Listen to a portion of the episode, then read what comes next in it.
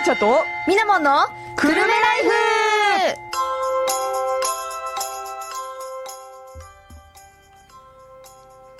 フ5月3日、時刻は2時を過ぎました。この放送は東京854くるめらから収録でお送りしております。おんちゃんとみなもんのくるめライフになります。パーソナリティを務めるのはみなもんと、はおんちゃんでございます。い、素晴らしい。今日ちゃんと収録がね、はい、言えてる。言えました。うん。いや、私も絶対生放送って言ってると思う。いつもの癖でね。うんはい。えー、この番組はですね、はいえー、リス、間違えた。私たち20代女子コンビが平日の真っ昼間からお送りする、はちゃめちゃ女子トーク生活番組でございます。リスナーの皆さんにご紹介したいおすすめのエンタメや、知ってるとちょっと得する生活情報、そして映画やドラマ、アイドルで話題の韓国エンタメトークなどを盛りだくさんお届けします。はい。私たちの番組はリスナーの皆様からのお便りもどしどしお待ちしております。今週のお便りテーマはアニメ作品です。イエはい。もちろんそれ以外の普通のお便り、略して普通おたもお待ちしております。ーイさあ、えーお便りはメールアドレスもしくは FM プラプラというアプリから送ることができます。メールアドレスは854アットマーク東京 854.com 854アットマーク東京 854.com となります。すべて小文字です。はい。FM プラプラのアプリの方からはメッセージという項目から宛先にくるめライフと書いてもらえますと私たちにスムーズに届きます。まあ、もしくはね、あの、おんちゃんとみなもん宛てでも大丈夫です。はい。はい。さてささて、て今日は収録なわけですけど、はいこの、ね、これが放送されてる時間、はい。ゴールデンウィークですよ。そうですね。どうですかねまず何すんの？うーん、何しようか。ね5月3日ということは、え。うんうんうん。赤い日で、赤い日。しょ初日、初日の人もいるってことですもんね。そうだね、うんそれはそうだわ。これからゴールデンウィークだぜーってなってるわけでしょ？うん、そうそうそう。土日とちょっと離れちゃったもんね。そうそうそうそうう。んうん私何しようかな。うん。ねなんかまあ私はね、自分のうん、未来のうん。姿をね、想像して、はいはい。この時間、この日のこの時間は、うん。ジャパンジャムのフェスで、ヒューってなってると思います。あ、なるほど。うんうん。なるほどね。ジ楽しんでいるだろう。ャパン、ジャ、ジャム？うん、そう。ジャムフェス。そう、ロッキン主催のね、はいはいはいはいはい。大型フェスです。いいね。野外のソガです、うんうんうんうん。ね、そんな私を想像しながら今ね、はい。収録してるわけですけど。はい。私何しようかな。ねえゴールデンウィークね、よ、ゴールデンウィークね、ねえ。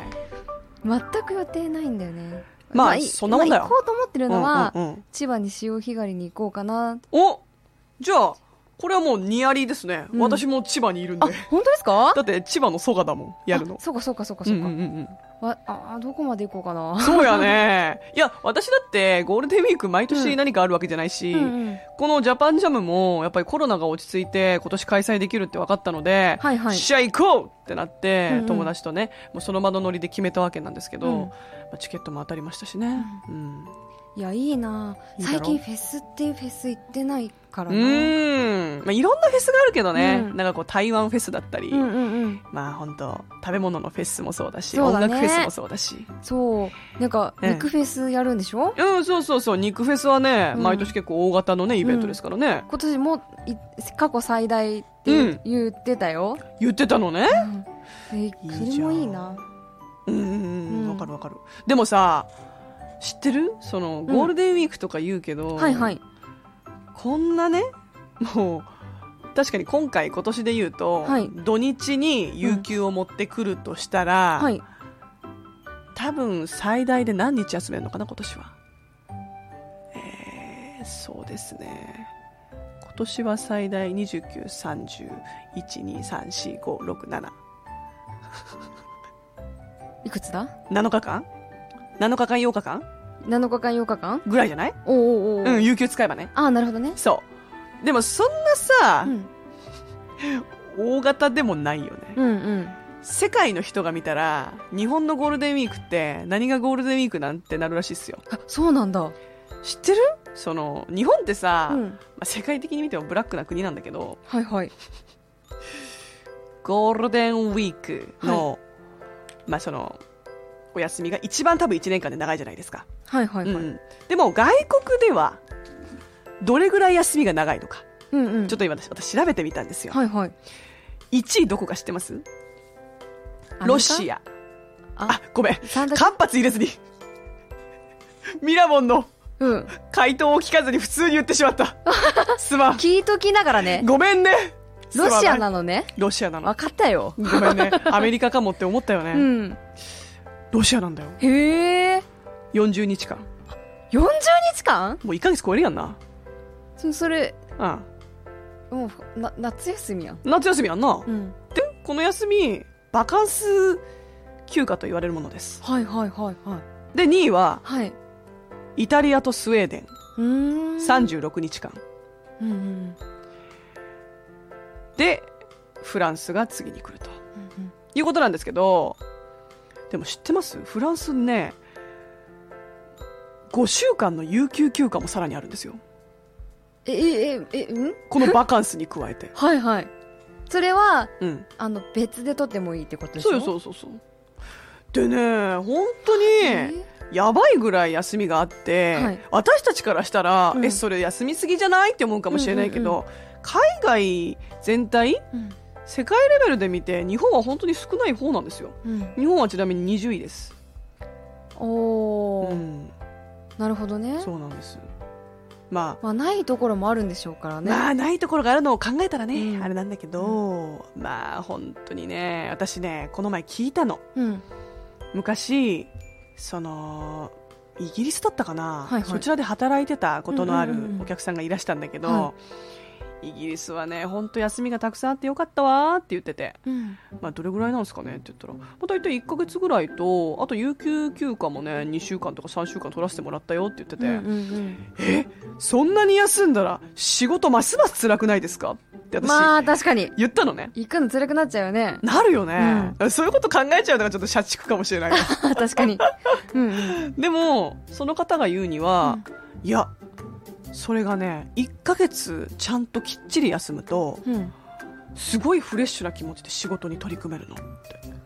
だからね。周りの人たちもうん。すごいバカンスを終えて戻ってくるとみんなすっきりした顔してるって、はあ、うん。メリハリだね。メリハリだよね、うん。で私たちが休みを挟んじゃって辛くなるのは、多分休みの期間がちょっと中途半端すぎるせいな確かに中途んじゃないかな。半端だね。でしょ、まだやりたいこともあるのにっていうのと、そう遊べ、遊びたいこともあるけど、体を休めたいのを両立したくて、とりあえず遊びを詰め込みすぎると、結局、こう、しっかりして休みが取れてなくて、疲労感が残ったまま休みを空けるってことでしょ？そう私今 ミラモンが言ってて思ったんだけど、うん。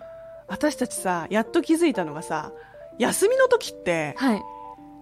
遊ぶみたいなイメージあるじゃん、うんうん。でもさ遊ぶのにも体力っているのよ確かに。でも遊ぶのは疲れるからじゃあ休もうってなっても、うん遊びたい方の欲は満たされないんだよねうん。でも遊びに行ったら行ったで、うん休みたい方はなんか、休みたい欲は満たされないの。はいはい。だから、複雑なの。うんうん。なんかこう、休みに満足できたことがあんまりないかも最近。うんうんうんうん。それじゃないかな、やっぱね。なるほどね。だから1ヶ月という期間、はいはいこの。30日ぐらいは休ませていただいて、すっきり仕事に臨めるっていうのが理想だなってすごい羨ましくなった。ね。ん。なんだろうね、日本の働き方ってこう生産性がないというか、ないね 効率が悪いというか。めちゃめちゃわかります。うんやっぱメリハリ大事だね。大事です。働くとき働いて、うん。休むときは大いに休もうっていう感じがね。うん。うんあれですよ。ヨーロッパの人はね、バカンスのために仕事してるんですよ。うんうん仕事のためにバカンスじゃないんです。なるほどね。うん。確かに。そのスタンスでいきたいね。うん。いやー、見習いたい見ね。習いたい。日本も見習いましょう。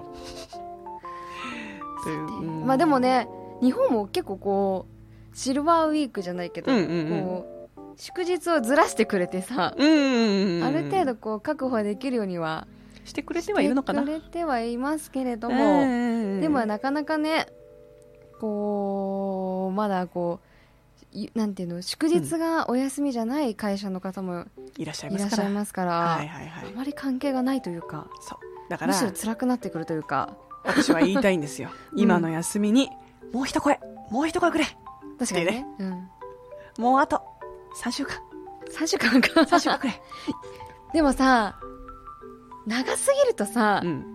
あ仕事したいなって思うよねそうそうそうそうそうそう休みすぎると、うん。やっぱりそういう出てくんのよ。なんかこううん。焦りが出てきちゃう、うんうん。あそろそろ仕事行かないとな、うん。みたいな。やりたいことも、うん。ある程度やり尽くしたから、そろそろ仕事にしたいなって。そうその状態を作るのがおそらくこの1か月ぐらいっていうのが優秀だと思うベストなんね。ベストベスト。うん。なるほどね。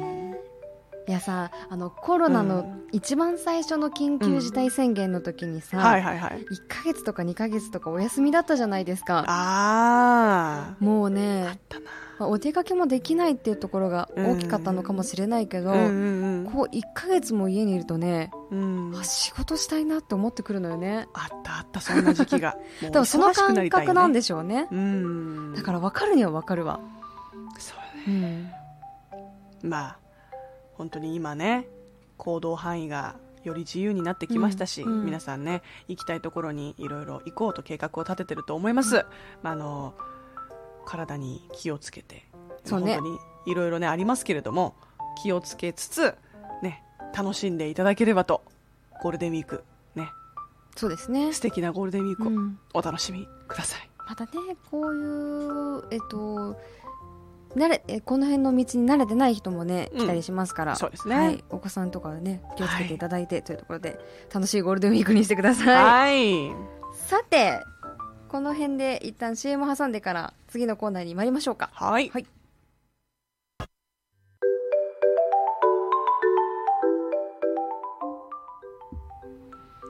はい、えーただいまの時刻は3時23分でございます。えー東京854久留米らより生放送でお送りしております。この番組は、おんちゃんとみなもんの久留米ライフです。うん、3パーソナリティ時じゃないです。あら。ああ。失礼しました。完全に癖ですね。我々収録の方がちょっとぎこちなくない？そうですね。収録慣れしてないから。いつも場当たりに慣れちゃってますみたいなね。本日はですね、皆様大変申し訳ありません。収録でお送りしております。はいおんちゃんとみなもんのグルメライフ。パーソナリティは引き続きおんちゃんとみなもんです。よろしくどうぞさて、行きましょう。わくためはい。こちらのコーナーはエンターテインメント業に関わらせていただいている私たちが映画やドラマ、漫画や本などお気に入りのものから最新作までいろんな作品についてトークしていくコーナーです。今回のテーマは、先週に引き続き、はい。アニメ作品ということで、はい。はい。本日は私、おんちゃんがご紹介させていただきます。いや、先週さ、アニメにちょっと離れてたけど、最近また好きな漫画がアニメ化して、はい。ハマってるんですよっていう話をしたじゃないですか。はいはい。そのアニメについてご紹介したいですね。今回はお二つご紹介いたします。あまず一つ目はですね、こちらでございます。えー、氷属性男子とクールな同僚女子。氷属性男子と？うん、クールな同僚女子。クールな同僚女子。これさ、はいはいはいツイッターで最初漫画がすごい話題になってたんだけど、はい。き見たことある？見たことないかも。見た見たことないか。うん。これね、本当にね、もうほのぼのしてます。すごくいい、これは。ほー。あの、なんかね、最近アニメに対しても、怒涛の展開というより、うん。こう、ゆったりした日常を謳歌するものを求めがちなので、私。はいはいはい。本当それにぴったりだし、うんキャラクターも魅力的だし、選ばせていただいたんですけど、まあ、このアニメですね、えーどういうストーリーかと言いますと、ちょっとそれをご紹介させていただきたいんですけれども、はいえーまずですね、この氷属性男子とタイトルにもあるように、えー氷属性男子の氷室くんというね、あの、男の子が出てくるんですけど、この子は、うんうんまあ、いわゆるこの作品でいうヒーローですよね。はい。えー雪女の末裔です。うんうん。雪女の末裔。うん。まあ、この設定からも、あら、ちょっとファンタジー入ってくるうんっていうのがお分かりいただけると思うんですよ。そう。ちょっとファンタジーです。だけど、舞台は、新入社員はい。との出会いです。ほー。つまり新卒で会社に入り、そこで出会うキャラクターたちによる、ほのぼのコメディ恋愛模様。なるほど。はいはいはい。で、えー主人公、まあ、いわゆるそのヒロインにあたる女の子はこのクールな同僚女子なわけなんですけれども、冬月さんはい。という名前のね、えー本当にクールな女の子なんですよ。うんうん。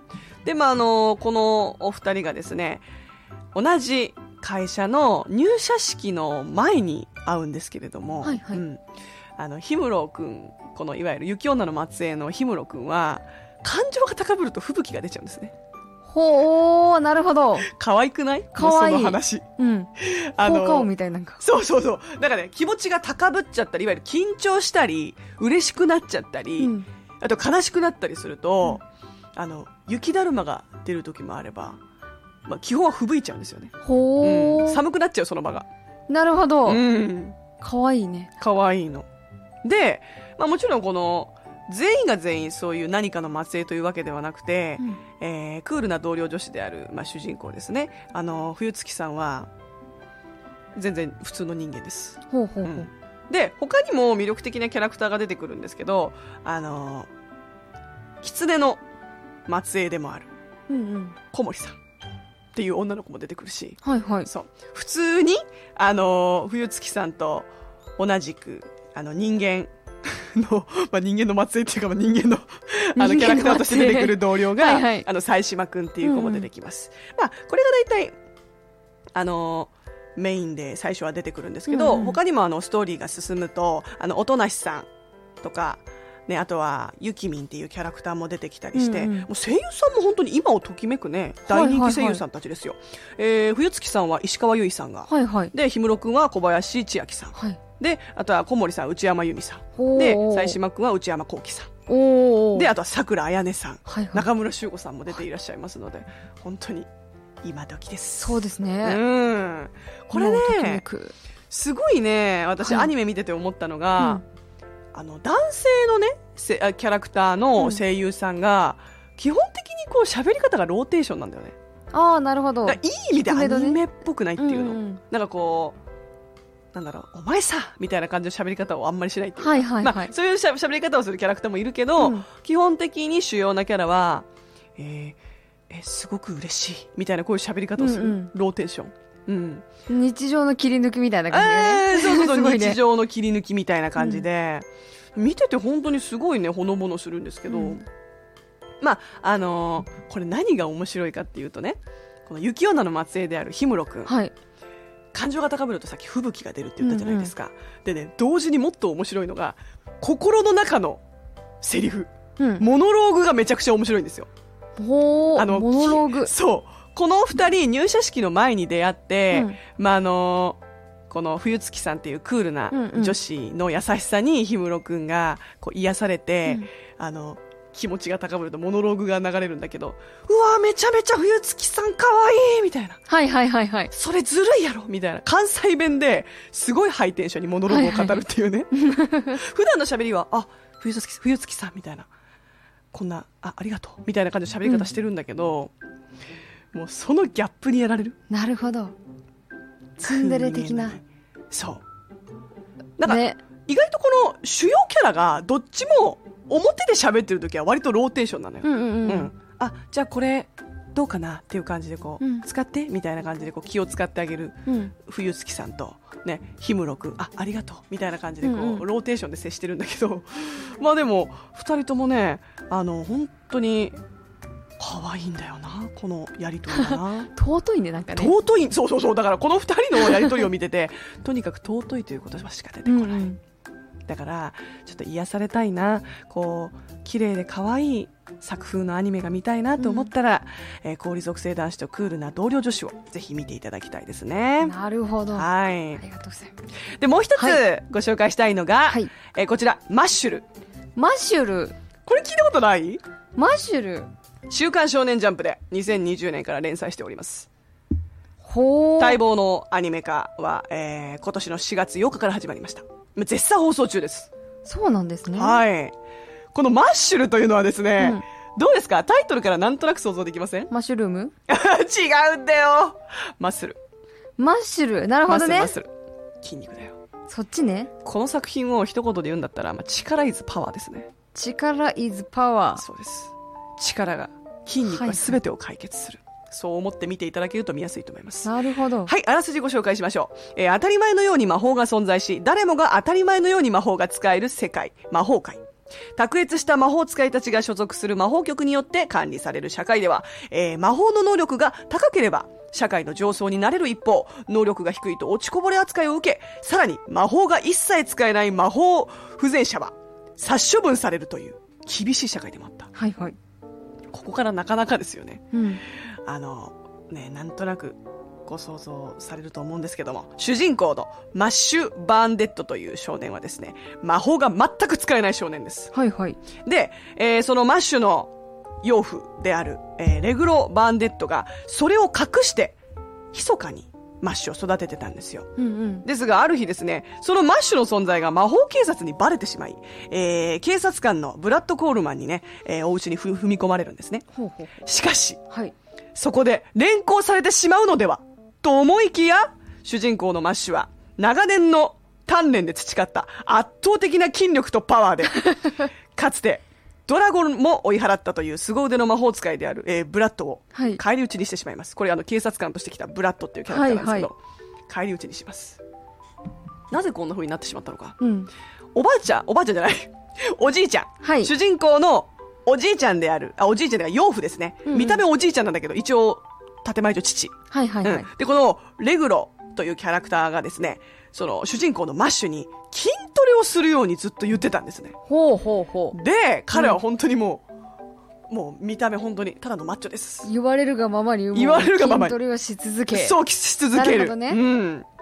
で、まあ、あの、追い払ったわけなんですけれども、その、マッシュのね、力を目の当たりにしたブラッドは、そのマッシュと父親を見逃す代わりに、はいマッシュに魔法学校に入学して、優秀生徒の称号である神格者を獲得し、それに付随する莫大な助成金や権利を要求するんですね。はいはいはいはい。まあ、いずれにしてもね、その、魔法を使えなくても自分はやっていけるんだっていうことを証明しないと、うん。ね、自分のたった一人の家族である、ね、父との平和な暮らしがもう得られないんだなって覚悟したマッシュは、そのブラッドの提案を飲んで、うん。魔法界の中枢を担うエリートを輩出してきた由緒ある名門魔法学校、イーストン校に入学を決めます。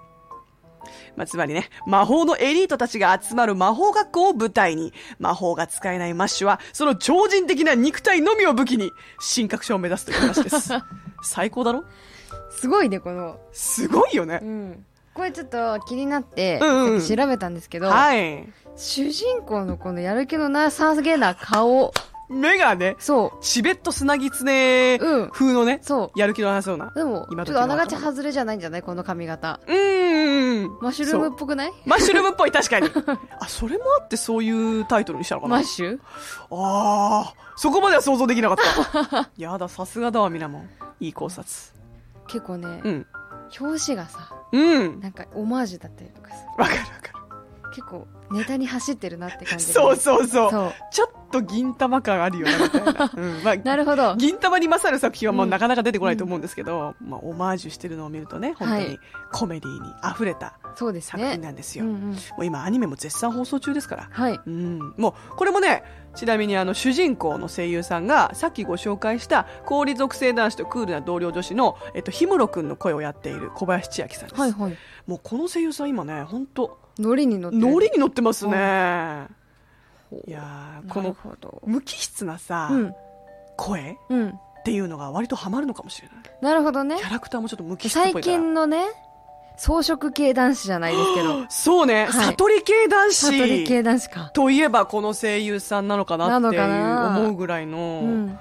本当にねでもストーリーはめちゃくちゃ面白いので、はいあの本当にねとにかく何でも力で解決します、うん、なるほど。何でも力です、うん、でそこに対するみんなのツッコミもめちゃめちゃ面白いんですよ、うん。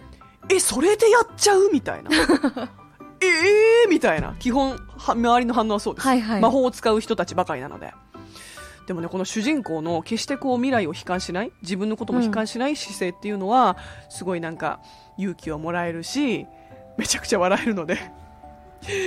あのこう深く考えずにね作品見たいなって思ったらはい。今ご紹介したこのマッシュルと、えー氷属性男子とクールな同僚女子おすすめしておりますありがとうございます。はい、ありがとうございます。ちょっとマッシュルちょっと気になるなって思いましたね。もうタイトルもインパクトあるしね。うんうんいろんなもん、いろんなことが気になる。いろんなことが気になるよね。ちょっとあのね、うん。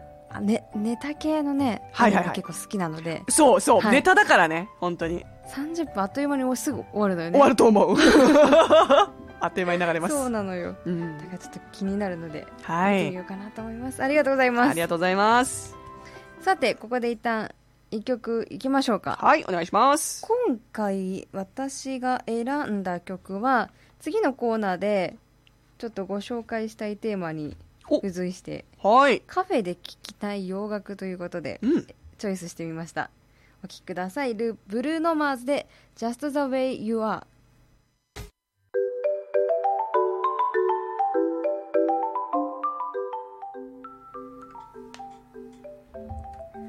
ただいまお送りした曲はブルーノマーズで Just the way you are でした。この番組は東京854クルメラから本日は収録でお届けしております。おんちゃんとみなもんのクルメライフです。パーソナリティはみなもんと。おんちゃんでお届けします。。はいい。さて、参りましょう。Yes。みなもんの部屋じゃじゃん。じゃじゃん。このコーナーは日々のスキンケアからちょっとしたプチテクニック、最新コスメから最新ファッションなどなど知って得する流行情報をお届けしていくコーナーです。はい。そしてラスト第3弾。3弾。はい。ゴールデンウィークうん。おすすめ第3弾第3弾。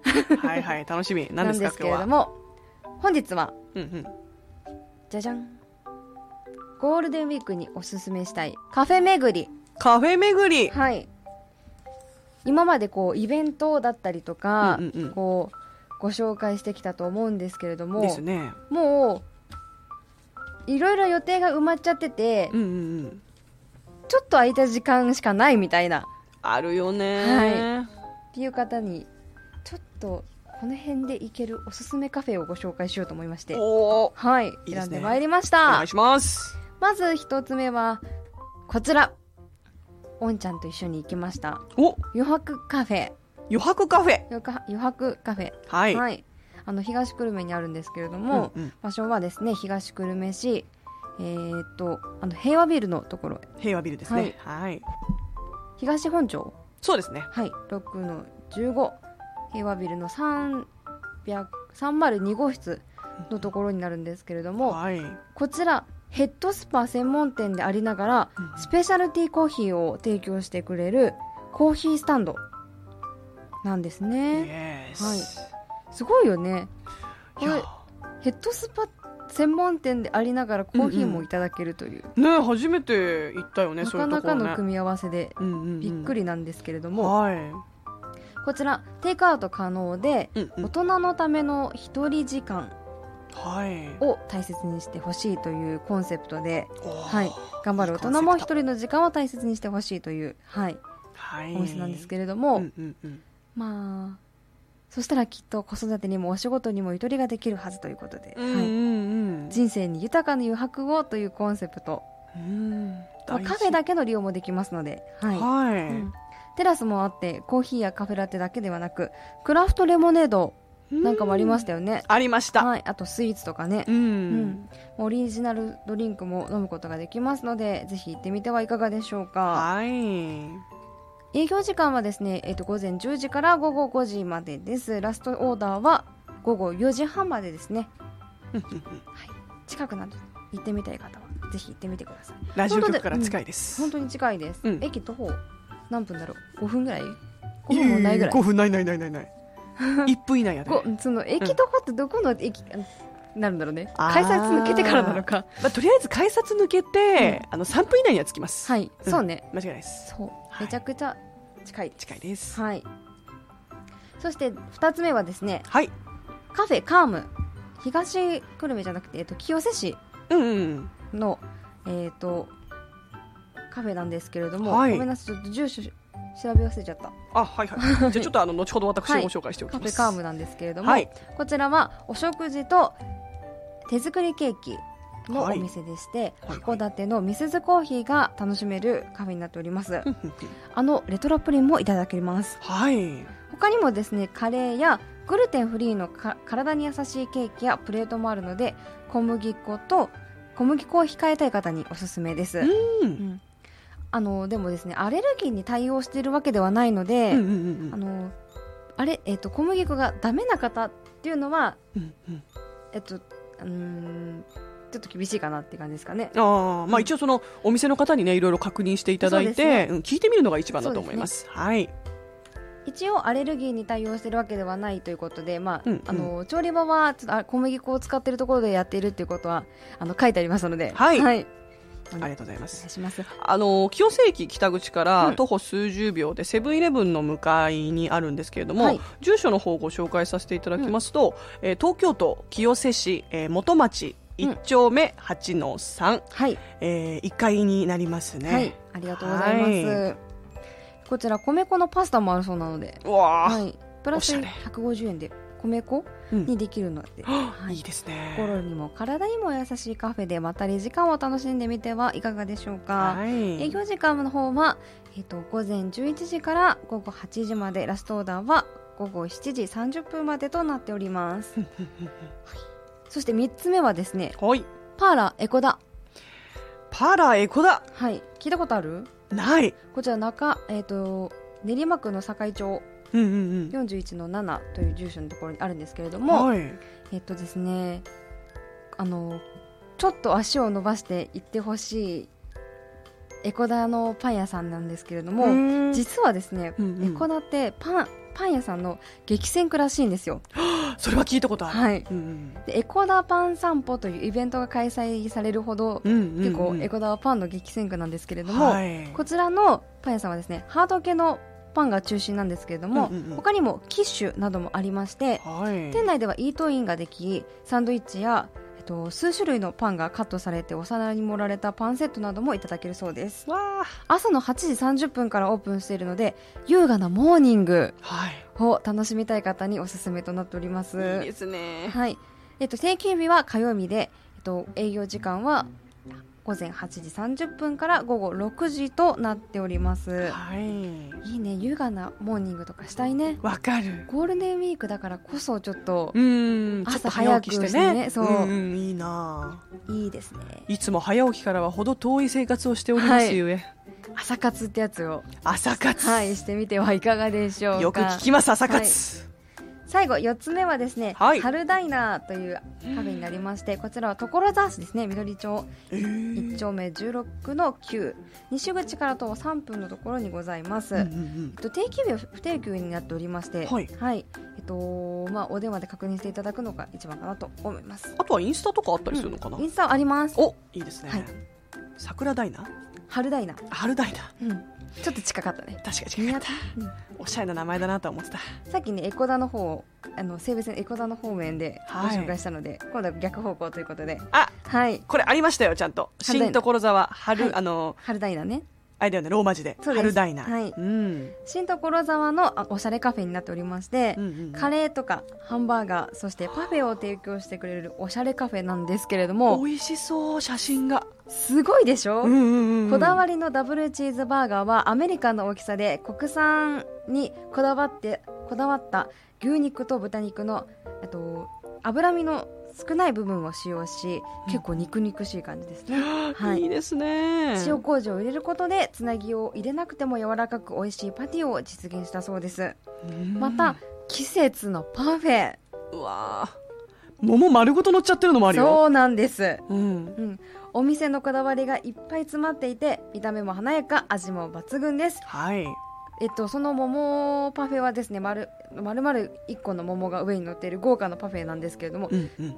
大体昨年度が8月だったのではい。今年も8月ぐらいには出てくるんではないかなと予想してるんですけれどもそろそろ来るわけですね、サンシャなんだっけ？シャインマスカットのシャインマスカット。パフェもけもう上にゴロゴロと乗っている写真があったりとか、はい、ありますね、気になる方はマジではい。このインスタグラムチェックしてみてください、本当にねもう輝いてるので。輝いてます。ぜひ見てみてください。はい。以上、ゴールデンウィークにおすすめしたいカフェ巡りの4選でしたけれども、うん。はい。第3弾通しまして、はい。いかがだったでしょうか？いや、本当にね、じっくりこう時間使えなくても、うん。ちょっと空いた時間にね、うん。行ってみるっていうのをできると思うので、そうちょっと、うん。いつもとは違ったランチに行ってみようとかね、はいいつもと違ったモーニングをやってみようとか、うんうんうんはい。ぜひやってみてはいかがでしょうかはい、はいありがとうございます。以上、みなもんの部屋でした。はいはい。さて、それではですね、お次の曲に参りたいと思います。えーお聴きください。えーオーシャンフロムザブルーでアイスクリーム。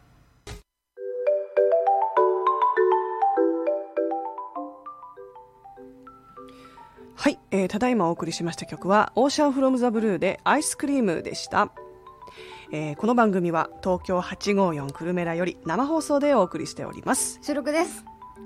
もう本当に今日何回言うんだろうね。いや、今ね、私ね、生放送だけは絶対言わないって思ってたの。はい。言ったな。言いました。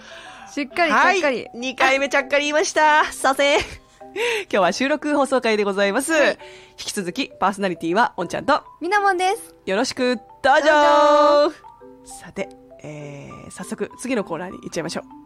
はい。アンニョンおんちゃんの韓流始めましたはい。えーこのコーナーはですね、はい韓国生まれ日本育ちの私おんちゃんが最近気になる、まあ、韓流アイドル韓流ドラマとかあとは韓国語講座についてお話ししたりするそんなコーナーでございますであのー先週ですねお知らせした皆さん覚えておりますでしょうか？私ですね来月の5月13日にあのー東急歌舞伎町タワーで、あの、ハンモンサランというですね、韓国の、まあ、K-POP アーティストをお呼びして、DJ の方もお呼びしてね、やるこう、日韓混合音楽イベントで、日韓 MC をやらせていただくというお話をしたと思うんですよ。はい。で、あのさっきね、流した曲もですね、その日ゲストでいらっしゃる、オーシャンフロムザブルーさんの、えアイスクリームという曲だったんですけど、うんうんうんうんどうですかミラモン聞いてみて。なんか爽やかな感じ。わかる。まあ、これアイスクリームっていうね、タイトルからも、うわ、なんかこう青春って感じなんだけど、まあ、このね、歌詞すごく可愛いんですよ。はいまあ、基本韓国語だったので、あの、ちょっと、いろいろね、まあ、解説させていただきますと、ね。はい。アイスクリームをね、買いに行ってくるっていう、この口実でうん飲み会から抜け出すっていううんうん話なんですよね。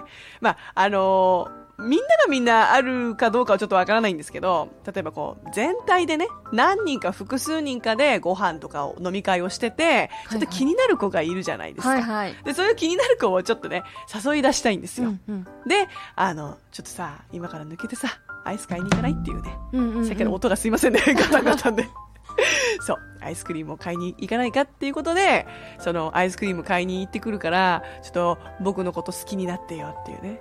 僕と甘いものだけ食べようっていう歌詞もね、あったりして。ほー。スイーティーなそうね。曲か爽やか。スイーティーな曲に、うんスイーティーな言葉に。そうなんですよね。えーもうこの言葉選びもすごいというか、もう本当にこんな魅力的なアーティストの方がいるんだなっていうのをこのイベントを通じてねちょっといろいろ魅力を知っている途中なんですけど、はいまた来週もねあのゲストでいらっしゃるアーティストさんの曲をねはい流させていただければと思っております、い、やーそうでねはい。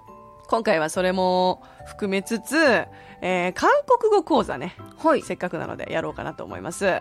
で、今回は、ゴールデンウィークということで、お休みどこに行くのって話ですよね。そうですね。はい。ちなみになんですけど、ゴールデンウィークって韓国にはないんですよ。ほ決まったゴールデンウィークはない。その決まった期間の。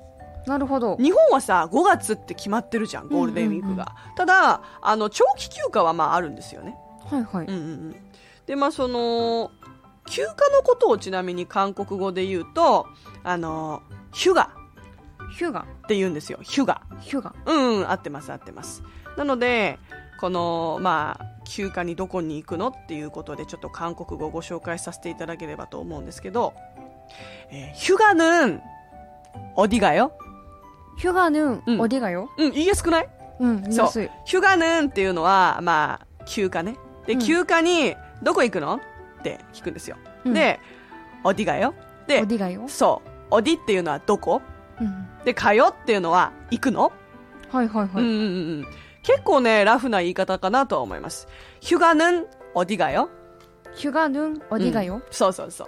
休暇はどこに行くんですか、うんうんで、まあ、例えばなんですけど、日本に行く、韓国に行く、今あの、海外行けますからね。うんうん。ええで、そういう時に、じゃあ韓国行きますっていう時、はいはい。 저는 한국에 가요. 한국에 가요? そうそうそう。あのね、 저는 한국에 가요? 저는 한국에 가요. っていうと、저는っていうのはわかりますよね。はい。私は。うん。で、韓国をね、どう言うか。韓国っていう風に言うんですよね。はいはい韓国は韓国。なので、はい韓国で韓国にです。 한국에 うん。 네韓国に。そう。はいはい。で、行くっていうのは、さっき聞いた言葉と同じ言葉で返せるんですよね。はいはいはいはい。さっき、おディ、 かよって言ったじゃん。はいだから、いどっかに行くよっていう時も、なんて答えられる 한국에 가요? うん、そうそうそう、はいかよ、うん、そうそうそう、行けるわけなんですよ。 はいはいはい。 저는 한국에 가요. で、もしこれが日本だったら、はい 저는 일본에 가요.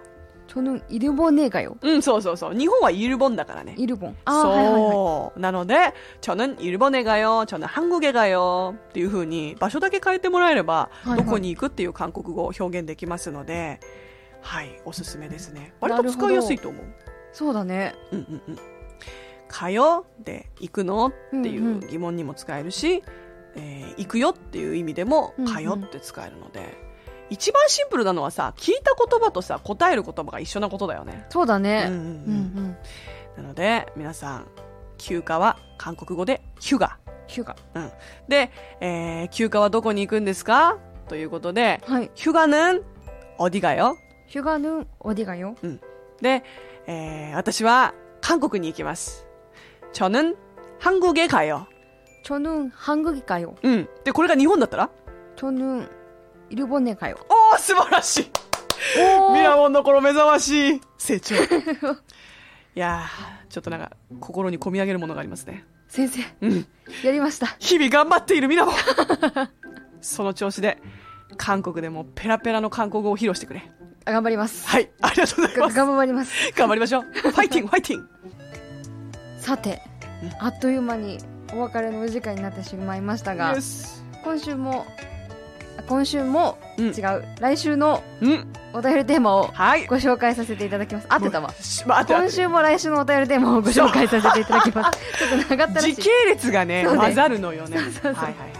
さて、来週はですね、旅行に行きたくなる、旅に行きたくなる作品と。なっております。はい。はいまあ旅行に行きたくなる作品、まあどこかに出かけたくなる作品、はい。